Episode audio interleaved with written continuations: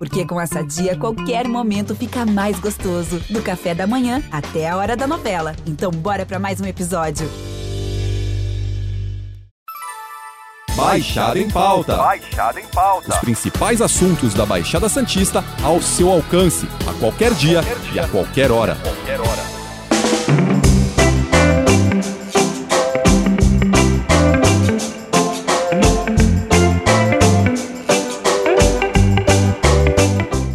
Ano cheio de insegurança, o Natal do ano passado mesmo, não conseguimos reunir todos que gostaríamos por causa da pandemia. Tudo indica que este ano, 24 e 25 de dezembro, vão ser mais próximos da normalidade. O comércio está bem movimentado. São muitas famílias aproveitando. Bom, para quem não precisa mais ficar fechado dentro de casa e bom também para quem depende dessa movimentação para sobreviver. Estamos a 10 dias do verão e as praias da Baixada Santista estão lotadas. Os banhistas aproveitam os dias de sol e calor e os ambulantes comemoram, têm boas expectativas de vendas. As restrições adotadas por governos de todo o mundo para impedir a transmissão da Covid-19, principalmente após o surgimento da variante Ômicron, favoreceram o chamado turismo doméstico, isto é, viagens para lugares mais próximos. Quem acaba se beneficiando disso como consequência são as cidades da Baixada Santista, que esperam receber um alto número de turistas durante as festas de fim de ano e já registram mais de 60% de reservas nos quartos dos hotéis. Pelo menos foi o que apontou uma pesquisa recentemente divulgada pelo Sindicato de Hotéis, Restaurantes, Bares e Similares da Baixada Santista e do Vale do Ribeira. Para falar sobre o assunto, o Baixada em Pauta recebe o presidente do sindicato, Heitor Henrique Gonzalez. Heitor, obrigado pela sua participação. Obrigado, agradeço a oportunidade do G1. Bom, vamos do início. Qual é a expectativa da categoria para esse mês de dezembro e indo além toda a temporada de verão? Há mais otimismo ou cautela no setor? Na verdade, há muito otimismo para o verão e para o mês de dezembro, mas com um pouco de cautela. Cautela porque a situação na Europa, que óbvio está no inverno europeu, está muito tensa. É, hoje mesmo temos é, notícias da Espanha com 30 mil casos, Inglaterra com 70 mil casos, um índice de mortes pequeno, mas um número de casos novamente muito elevado. É, e isso é, já deixa a gente num sobreaviso e cautelosos. Mas a expectativa é muito grande, temos aí uma procura enorme para os hotéis e, e também para os aplicativos de, de locação de imóveis imóveis, é uma procura enorme para reservas em restaurantes, em bares para o final do ano, para as festas, é, e isso nos deixa exatamente motivados porque é, sabemos aí do dólar alto para viagens, as condições de viagem não são satisfatórias, 12 horas com máscaras, exames para viajar, exames para voltar, tudo isso são empecilhos que nos favorecem nesse momento de férias e de festas de final de ano, nos favorecem aí para que na nossa região receba uma quantidade bastante grande de turistas e de veranistas. O sindicato divulgou uma pesquisa que apontou 64% de reservas dos quartos para o Natal e para o Réveillon de 72%. Você acha que ainda dá tempo para lotar os hotéis com 100% da capacidade? Qual deve ser o cenário final? A nossa expectativa é chegar muito próximo de 100%. É, a gente tem quase certeza que os hotéis pequenos e pousadas pequenas, é o que a gente chama de pequeno, pousadas com 25 apartamentos, 20, 15, até 30 apartamentos, é, todas elas com certeza atingirão 100% de ocupação nesse final de ano e muito próximo disso durante o mês de janeiro. Os hotéis maiores, os hotéis muito grandes, os hotéis cinco estrelas que têm uma taxa de valor muito mais elevada, a expectativa desses hotéis é atingir 70, 80%, o que é muito bom se comparado com anos anteriores. Mas eh, os pequenos com certeza atingirão 100%. Além disso, como está a contratação para a temporada de verão no setor? Quantas vagas aproximadamente foram abertas? Esse número, em relação ao ano passado e ao ano anterior, 2019,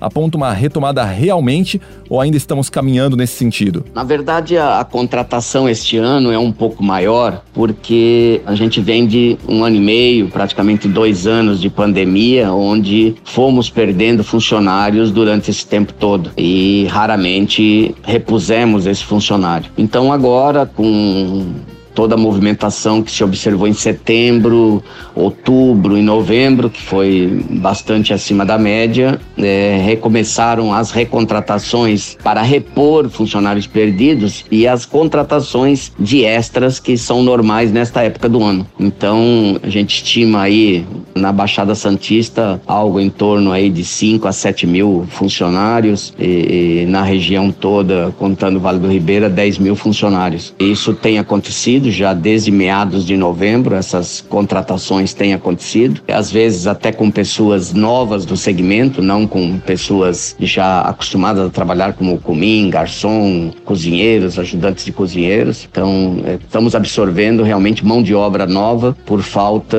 de mão de obra já formada, né? É, temos corrido contra o tempo para é, fazer exatamente isso funcionar. Com exceção de Praia Grande, os fogos por aqui estão cancelados para não aglomerar a população pelas orlas. Os shows promovidos pelas prefeituras também foram afetados e muita programação tradicional cancelada. Você acha que isso desanima o turista ou não afetará no número final de visitantes por aqui? Não, não desanima. A falta de fogos não desanima, porque na verdade o que foi cancelado são os fogos eh, feitos pela prefeitura, eh, onde realmente acaba tendo um foco alto de incidência de pessoas, o que no momento a gente entende que não é o ideal. Como eu disse, estamos tendo inúmeros casos novamente na Europa, nos Estados Unidos e é meio natural que isso acabe chegando aqui. Temos índices baixos hoje em dia no Brasil, mas isso não quer dizer que não teremos casos novamente. Então, você evitando grandes aglomerações, estamos contribuindo para que isso não aconteça. Então, pelo contrário, as pessoas têm que se sentir é, seguras, sabendo que virão para uma região onde está tomando os principais cuidados para que não haja nenhum tipo de aglomeração